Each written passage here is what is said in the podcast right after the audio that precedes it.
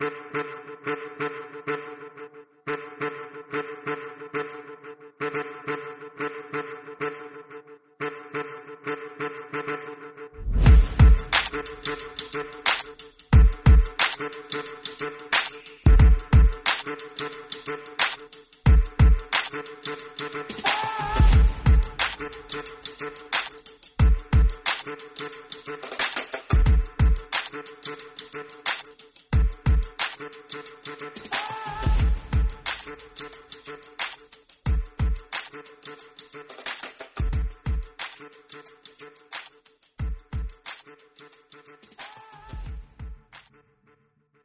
Hola, hola, hola, buenas tardes. Les damos la bienvenida a este tercer episodio de Curiosos del Mate. Yo soy Verónica Carrillo y en esta oportunidad voy a estar junto a Estela López acompañándolos durante todo este capítulo. Hola Estela, ¿cómo estás? Hola Vero, ¿cómo estás? ¿Cómo estuvo tu semana? Muy bien, al margen de que hubo algunos días muy fríos, y yo odio el frío, prefiero siempre el verano, el solcito. Al margen de eso, lindo, tranquilo, esperando las lluvias que dicen que se vienen y, todavía no pasa nada, ¿no? Sí, a partir del jueves. Así dicen, pero todavía no tenemos nada de lluvia. ¿Vos te gusta la lluvia o preferís así los días soleados? Prefiero los días lluviosos. Soy del team ah. invierno. a mí me encanta, me encantan los días soleados, el calor, el verano, pero suelo como disfrutar esas tardes de lluvia, sobre todo cuando estás sola, tranquila, te tomas un cafecito y es como, bueno, muy señora de 80 años me parece, pero disfrutable, ¿no? Un poco de lluvia. Claro. Comparto. Una vez más, queremos agradecerles a todas las personas que nos están escuchando del otro lado, ya sea en la radio de FM del Mate o a través de nuestro canal de Spotify, como cada sábado. Y hoy quiero contarles a todos que vamos a tener un programa súper entretenido, muy informativo, porque nos van a estar visitando Agustina y Juan de Datos Curiosos, que entre otras cosas lo que me vinieron comentando es que nos van a ayudar a entender un poquito por qué nuestra radio se llama Mate Cocido, así que está bueno que no se lo pierdan, que lo escuchen hasta el final. Y me parece también que vamos a tener más voces esta tarde, Estela, ¿no? ¿Nos querés contar un poquito qué otra sección nos va a estar visitando? Así es, Vero. Hoy también nos va a acompañar Lucía de la sección de entrevista, quien en este caso nos van a traer una serie de entrevistas que le hicieron a niños y niñas de edad escolar que nos van a contar sobre todo cómo se llevaron con esta cuarentena, así que no se lo pueden perder, ya que me contaron que están muy buenas las participaciones de los más pequeños. Qué lindo, me imagino súper interesante también escuchar por ahí las voces de los chicos que no nos damos cuenta muchas veces, pero ellos sienten las cosas como más potenciadas que los adultos, ¿no? O tienen como otra manera de sentir y está bueno escuchar eso y divulgarlo y difundirlos a través de este canal. ¿No? Claro, está bueno eso, darle la oportunidad a ellos de que hablen y que nos cuenten cómo se sienten desde su lugar. Buenísimo, no veo la hora de escucharlos, pero primero vamos a presentarlos a ellos. Llegó el momento de presentar a los chicos, a les chiques de Datos Curiosos. Fuerte los aplausos para ellos, para Juan y para Agustina, que nos traen esta info entretenida que mayormente nos cuentan cosas que muy pocos conocemos y por eso está bueno siempre prestarles un poquito de atención. Así que bienvenidos chicos, nosotras muy ansiosas de saber lo que nos van a contar hoy. Hola chicas, ¿cómo están? Espero que tan bien como yo. ¿Cómo estás vos, Juan? Hola, Gus, ¿qué tal? ¿Todo bien? ¿Todo bien por suerte acá? En este nuevo episodio, esperando que salga bien, que salga lindo, que lo disfruten. Tenemos algunas cositas interesantes. Agus nos quiere contar un poco de por qué el mate cocido se llama así, ¿no? Y después yo también me gustaría agregar luego una cosita, un poco retomando un tema que hablaron la semana pasada las chicas, pero ¿qué tal si vamos con vos primero, Agus? Sí, muchísimas. Muchas gracias, Juan, por el pie. Bueno, primero, eh, el chamamé que vamos a, estamos escuchando eh, quiero decir que está interpretada por Gerardo Bond y Nelly de Argentina Zenón. Lo escribió específicamente para, para Mate Cocido y eh, de la mano de El Zaino Producciones.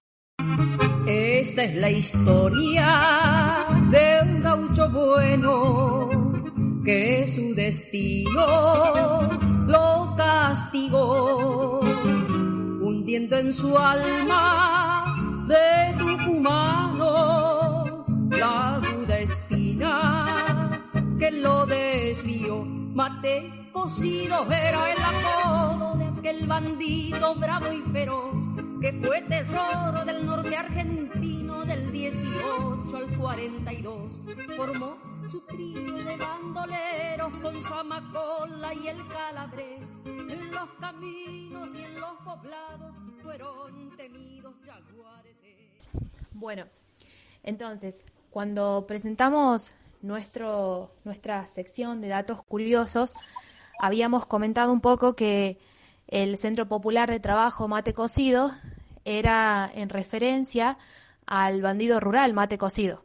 ¿sí? Y hoy vamos a hablar específicamente un poco de él para que podamos conocer esta, esta historia, un tanto historia, un tanto leyenda, eh, y principalmente que, que, todos estos datos que hemos podido recolectar, las personas que, que los tienen son del boca en boca, ¿sí? Porque recordemos que segundo David Peralta fue, eh, nació en Monteros, acá en Tucumán, pero nació en el año 1897 y la última vez que lo vieron fue en el año 1940, entonces no vamos a decir que es su fecha de, de fallecimiento, sino la, la, última vez que las personas lo vieron. Lo curioso es que la mayoría de los datos, como les había, les había dicho recién, son del boca en boca, ¿sí? Cuando estamos en un barrio y nos cuentan una historia y así se va transformando en, un, en una leyenda.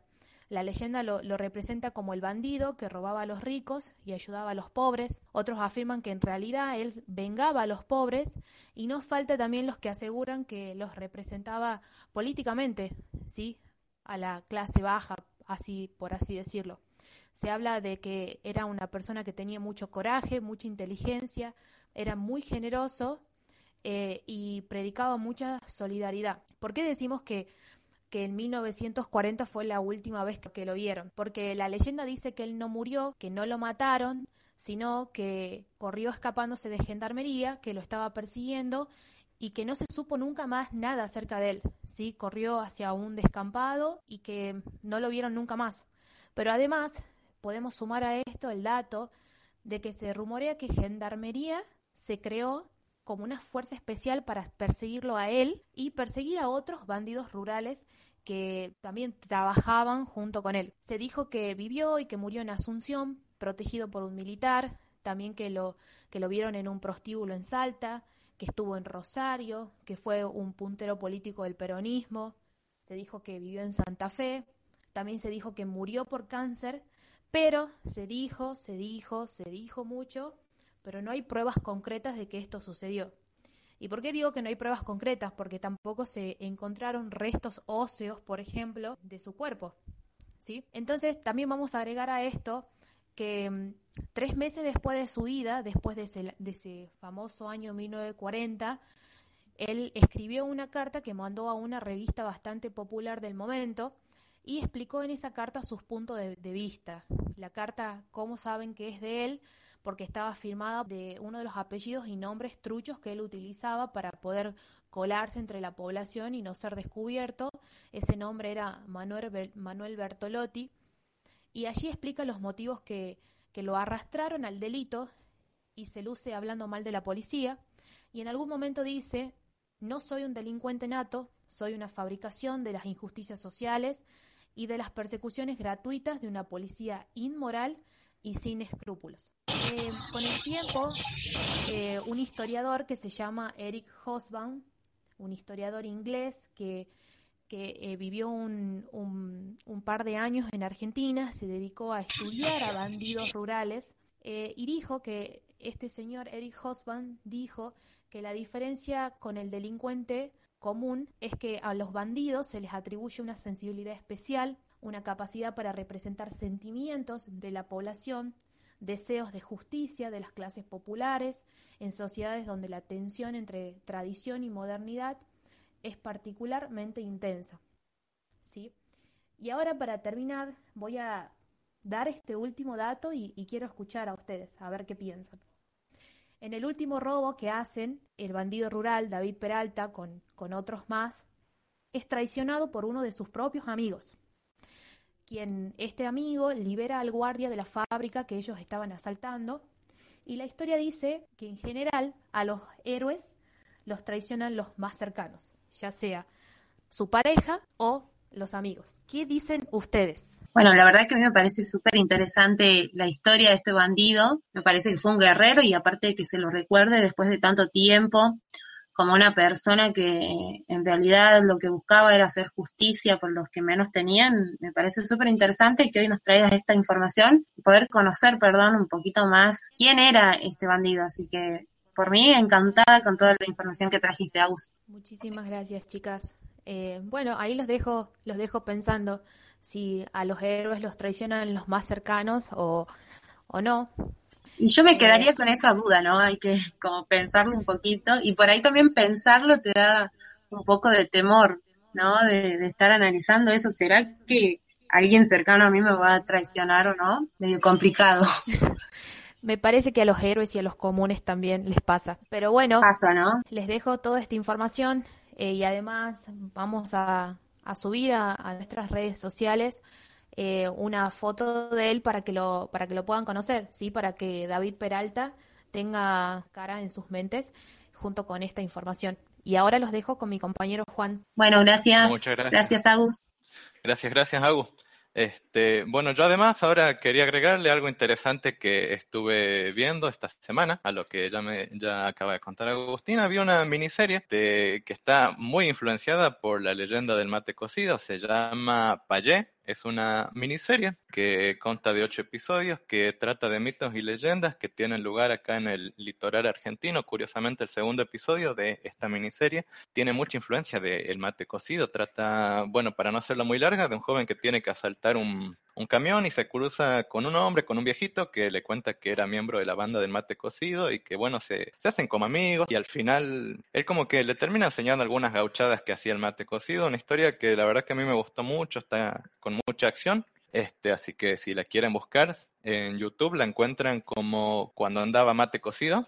Es el segundo episodio de la miniserie Payé. Ahora, para concluir un poco lo que es nuestra parte de... Quería retomar un poco un tema que hablaron las chicas de consultorio la semana pasada, entre ellas Verónica, que tenemos la suerte que nos está acompañando ahora en la conducción de este episodio. Así es. De grooming. Exacto, del grooming, chicas. De- yo lo que les quiero comentar un poco es lo que es la definición, la distinción, digamos, entre lo que es el grooming y el ciberbullying. Quizás se puede prestar un poco a confusión porque son dos términos que son en inglés y que por ahí pueden tener un poco de puntos en común, no muchos, eh, principalmente es que suceden en entornos digitales, pero son cosas totalmente distintas. El grooming, como ya les habrá dicho Verónica y las chicas del consultorio la semana pasada, en un episodio que la verdad que les recomiendo que escuchen, estuvo muy bueno. Te trata básicamente es el acoso por parte de un adulto, de un mayor de edad, hacia un niño, de donde el adulto se hace pasar por, por otra persona, por otro joven, un adolescente, un niño, y básicamente se gana la confianza de, los niños, se muestran como alguien en quien confiar y posteriormente eh, les piden que les envíen contenido explícito y posteriormente con el mismo lo- los extorsionan. Ahora, ¿en qué se diferencia esto con el ciberbullying? Este, el ciberbullying es algo que también sucede en, en el ámbito digital a través de los aparatos electrónicos, pero es otra cosa, es algo que tiene lugar entre pares, es, es decir, entre niños, entre adolescentes, que por lo general suele darse entre personas que ya son conocidas entre sí, que pueden ser compañeritos de la escuela, que pueden ser algún vecino de la zona, algún conocido, en el que uno de ellos toma una posición más de intimidación hacia el otro, ¿no?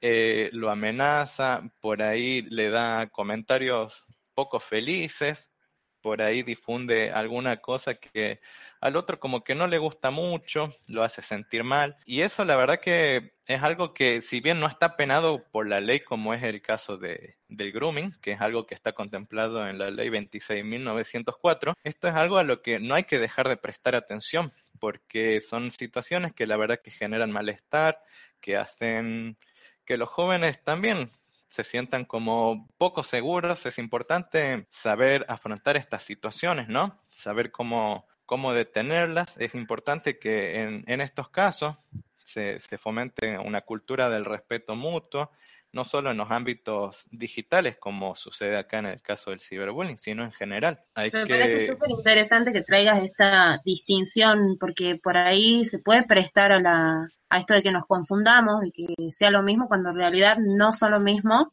afecten de igual manera eh, en la psiquis y en la integridad de los niños, las niñas y los adolescentes. es algo muy importante que, que lo tengamos en cuenta a ambas problemáticas. Sí, sí, obvio, obvio. Obviamente, si bien una es un delito penal y la otra no, no dejan de ser situaciones que nos deben competir a todos, que debemos estar atentos saber, saber prestarle atención a los distintos síntomas de cuando estas situaciones se presentan, ¿no?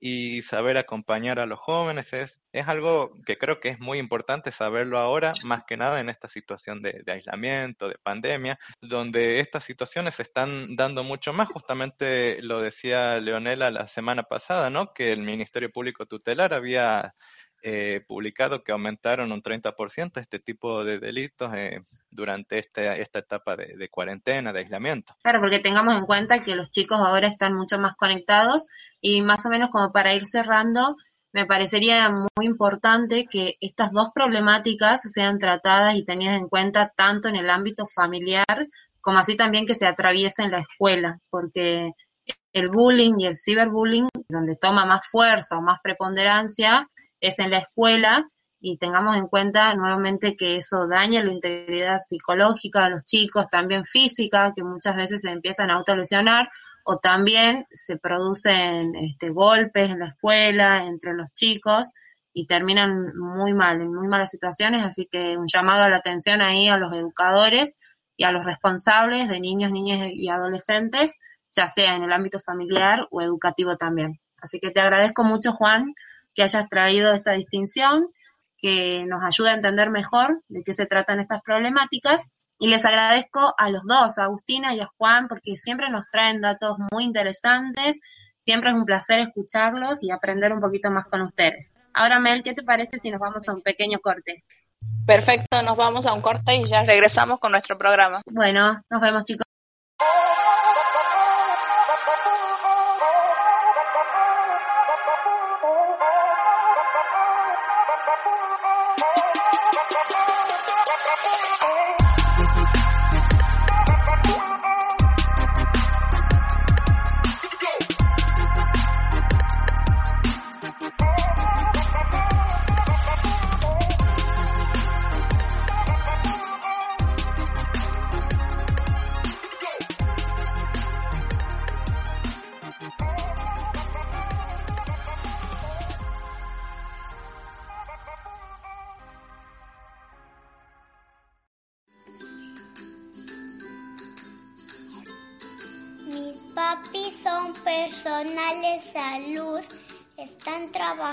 Para cuidarte. El coronavirus está afuera. El escudo protector del coronavirus es el lavado de las manos, el usar el barbijo y quedarte en casa ayudando.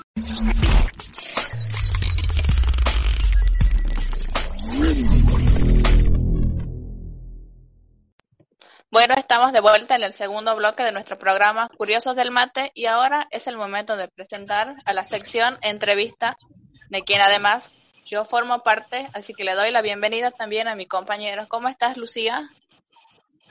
Hola, Estela, ¿cómo estás? Chiques, ¿cómo andan? Eh, bueno, para hoy hemos preparado una serie de entrevistas que considero yo están muy buenas y que son muy interesantes. Pero antes de que las escuchemos, vamos a ponerle un poco de contexto a estas entrevistas. En primer lugar, quiero remarcar que la semana pasada se conmemoró el Día del Niño, que en realidad ahora ya no se lo llama más Día del Niño, sino que se lo ha cambiado por Día de las Infancias. Importante decirlo para que comencemos a relacionarnos un poco más con este término, ya que de esta manera se intenta posicionar los derechos con perspectiva de género y diversidad en la forma de representar a la diversidad de la vivencia de la niñez porque ser niño no representa a la heterogeneidad que tiene este sector de la población. Y en una segunda instancia, tenemos este contexto particular en el que estamos viviendo a nivel mundial, que es el de la pandemia del COVID-19. Por eso, ante esta situación y para celebrar a nuestros niños, hemos decidido ser los protagonistas de este programa para que nos cuenten un poco cómo están viviendo esta situación y qué opinan del coronavirus. Así que vamos a escucharlos.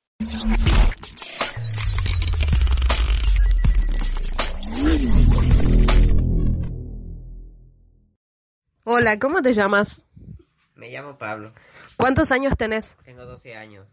¿A qué grado vas? Voy a sexto grado. Contanos un poquito cómo la llevaste durante la cuarentena. Y bien con las clases virtuales. ¿Sabes cuáles son los cuidados que hay que tener en este contexto que estamos viviendo de esta pandemia con este virus? Y sí, lavarte las manos, usar cubrebocas, desinfectarte, todo eso. Bien, ¿y nos podrías contar más o menos cómo crees vos que es el COVID, el coronavirus? ¿De qué forma o de qué color te lo imaginas? Color blanco y en cuanto a forma, redondo como con brazos. Y si lo tuvieras enfrente al coronavirus, ¿qué le dirías? Que se vaya, así podemos volver a la normalidad. Muchas gracias.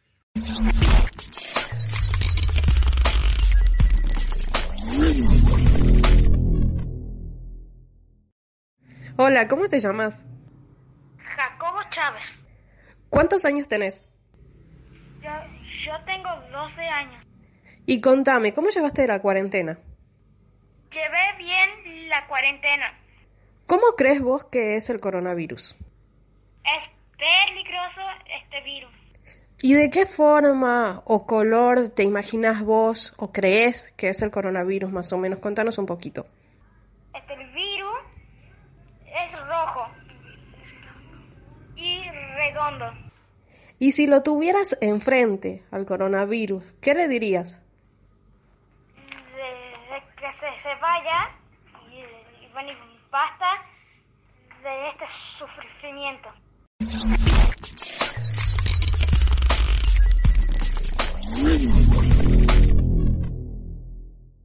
Hola.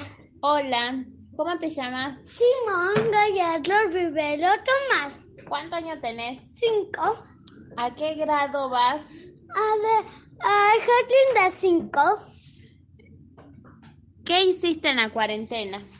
Hice, jugué como antes, pero en mi casa. Muy bien. ¿Cómo cree que es el coronavirus? Es color verde y tiene puntos y tiene líneas y verde así que se pegan a tu tripa. ¿Y de qué color o forma? Eh, es eh, blanco.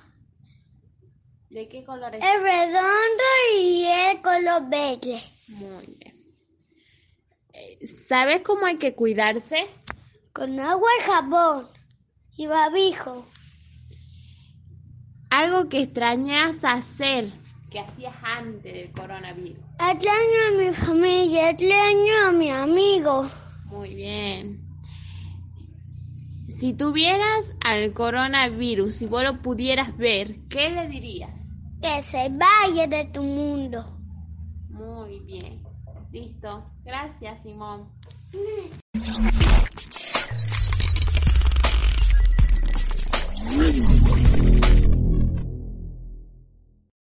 ¿Cómo te llamas? Emily. ¿Cuántos años tenés? Cinco. ¿Qué hiciste en la cuarentena? Estar en casa. ¿Cómo crees que es el coronavirus? Redondo. ¿De qué color y de qué forma? Em, verde. ¿Sabes cómo hay que cuidarse? Con barbijo. Lavarse las manos y alcohol en gel. ¿Hay algo que extrañes hacer? Em, ir al jardín. Y si lo tuvieras de frente al virus, ¿qué le dirías? Que se vaya. Bien, gracias, Emily. De nada.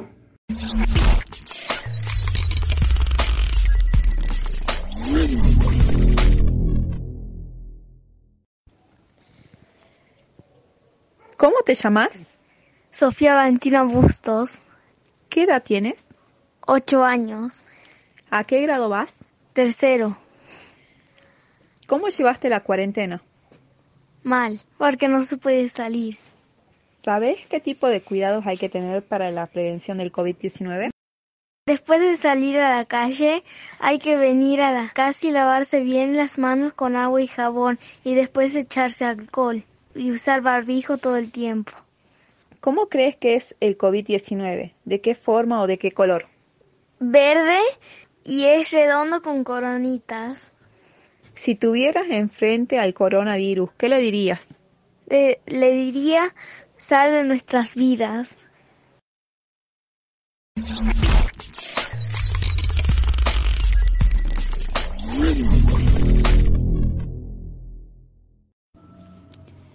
¿Cómo te llamas? Hola, me llamo Máximo. ¿Qué edad tienes? Tengo 12 años. ¿A qué grado vas? Voy a primer año B del colegio Almafuerte. ¿Cómo llevaste la cuarentena? Eh, a la cuarentena le estoy llevando muy aburrido porque extraño mucho mis parientes de Salta. También extraño salir a jugar con amigos. ¿Sabes qué tipo de cuidados hay que tener para la prevención del COVID-19? Los tipos de cuidados que hay que tener para el coronavirus son lavarse las manos, el, eh, usar el alcohol en gel si estás afuera, no salir como es necesario, la distancia social y siempre si salís usas barbijo. ¿Cómo crees que es el COVID-19? ¿De qué forma? ¿De qué color? El COVID-19 yo creo que es como una forma así redonda que tiene coronas y es verde. Si lo tuvieras enfrente al coronavirus, ¿qué le dirías? Y si tuviera enfrente al coronavirus, le, le diría que deje de matar personas.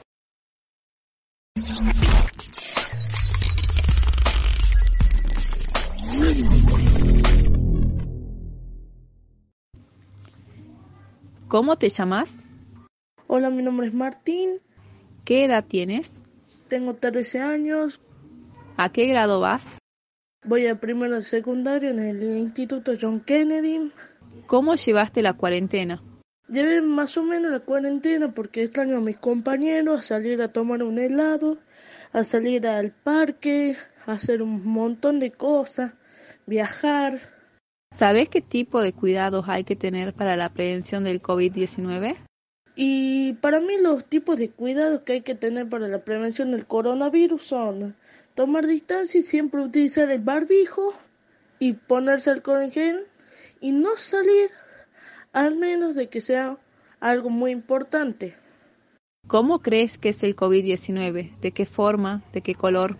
Para mí el COVID, eh, su forma es como una corona y es de color verde. Si lo tuvieras enfrente al coronavirus, ¿qué le dirías? Si lo tuviera al frente al coronavirus, le diría que deje de, de contagiarnos y que deje a este país libre de esa enfermedad.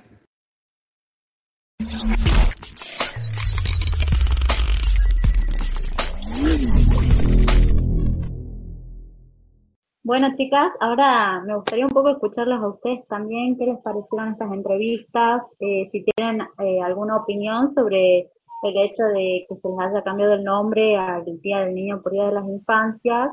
Y bueno, también me gustaría que el público participe y qué opina de este cambio, qué opina de cómo están viviendo los niños. Y bueno, pueden ir participando en las redes sociales de nuestro programa. A mí, Lucía, me parece súper interesante, como dijiste recién, que, como dije al principio, perdón, que le demos voz también a los chicos, que escuchemos a los chicos, a las chicas, que escuchemos cómo se sienten, cómo están atravesando este periodo de pandemia que a todos nos afecta, en menor o mayor medida nos está afectando bastante, y a los chicos también. Entonces, por ahí escuchar cómo se sienten, cómo esperan que termine esto, cuáles son sus sueños, sus expectativas, qué esperan hacer cuando se termine la pandemia o se levante la cuarentena, me parece re interesante conocerlo. Y con respecto al cambio del Día del Niño por Día de las Infancias, es algo, o de las niñeces, que también lo escuché, de la niñez, me parece muy lindo, mucho más inclusivo también, que se haga eco también en, las jugueterías, ¿no? Donde hay una división muy marcada entre los juguetes que son para los varones con los juguetes que son para las chicas, para las niñas, súper relacionados a los cuidados domésticos, a los cuidados del hogar, cuando por ahí una niña puede ser lo que quiera hacer, al igual que los niños y los varones, así que me parece súper lindo que se cambie y que empecemos también a instalar en nuestra cabeza que hay muchas maneras de vivir la niñez también, ¿no? ¿Qué, qué opinas vos, Estela? Claro, estoy totalmente de acuerdo, ya que es un tema que nos compete a todos y sobre todo se trata de inclusión más que nada. Así que estuvo muy bueno este cambio Y además déjame agradecerle a todos los chicos y chicas que se animaron a participar, ya que por ahí son pequeños y no se animaban, pero salió todo muy lindo. A mí, chicas, me gustaría conocer un poco cómo fue para ustedes la experiencia esta de, de trabajar con los chicos en estas entrevistas. En mi caso particular, una de las entrevistas que yo también hice, ya que también formo parte de la, de la sección de entrevista, este, tuve que entrevistar a una de mis sobrinitas y fue muy lindo ya que se puso muy contenta ella por querer participar. También me enteré que le contó a la maestra que la maestra la va a escuchar. Así que nada, ella estaba súper contenta. Qué ¿Vos, hermoso. Lucía? Qué hermoso. Bueno, yo no participé mucho en, en esta de las entrevistas, sino fue el resto del equipo, que la verdad tengo que felicitarlas porque realmente me parecieron hermosas estas entrevistas y que los chicos se animen a participar. Eh, y en el contexto en el que estamos, que todos sabemos no es sencillo poder llevar a cabo una entrevista, yo realmente quiero felicitar a las chicas de la sección por el trabajo y a los chicos también por haber participado, por supuesto. Sí, y siempre tiene como un toque más especial trabajar con los chicos. A mí por lo menos me pasa que yo he trabajado muchos años en, en lo que respecta a animación infantiles. Eh, tiene como un toque diferente trabajar con ellos, te levanta el ánimo, te ver eh, esas ganas que tienen ellos de ser protagonistas y cuando son protagonistas que van, le cuentan a todo el mundo lo que hicieron, a mí me parece fantástico. Amo, Sí, amo sí. trabajar con, con niños y con niñas. Sin duda coincido con vos y también me parece importante porque la visión que tienen ellos del mundo me parece que la mayoría de las veces es como muy acertada e incluso a veces entienden mejor el mundo que nosotros eh, en muchos sentidos. En, en, es- en este caso se nota que saben cómo cuidarse, que están entendiendo que, que esto no es un resfrío, que no, que no es algo menor que hay que cuidarse, eh, los cuidados que hay que tener, entonces me parece también muy importante destacarlo, porque me parece es. hay adultos que no lo entienden, pero ellos siendo tan chicos eh, lo entienden y lo practican, que mucho más importante.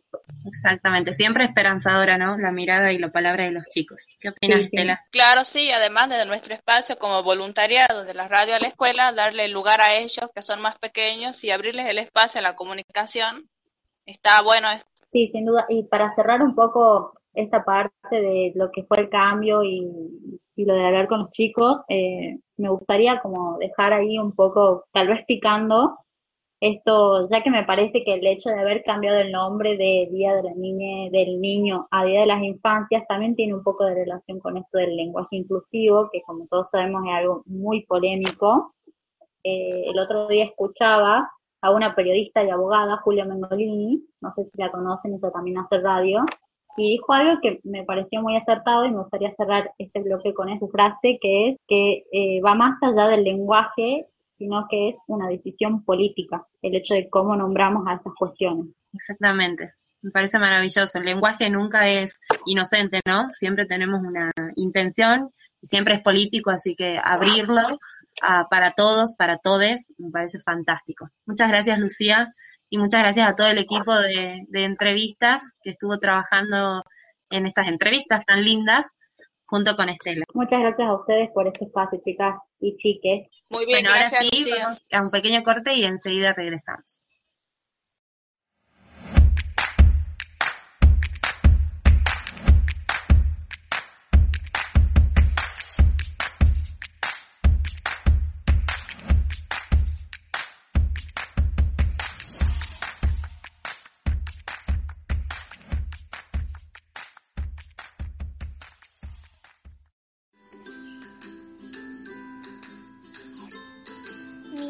Mis papis son personales salud. Están trabajando para cuidarte. El coronavirus está afuera. El escudo protector del coronavirus es el lavado de las manos, el usar el barbijo y quedarte en casa ayudando.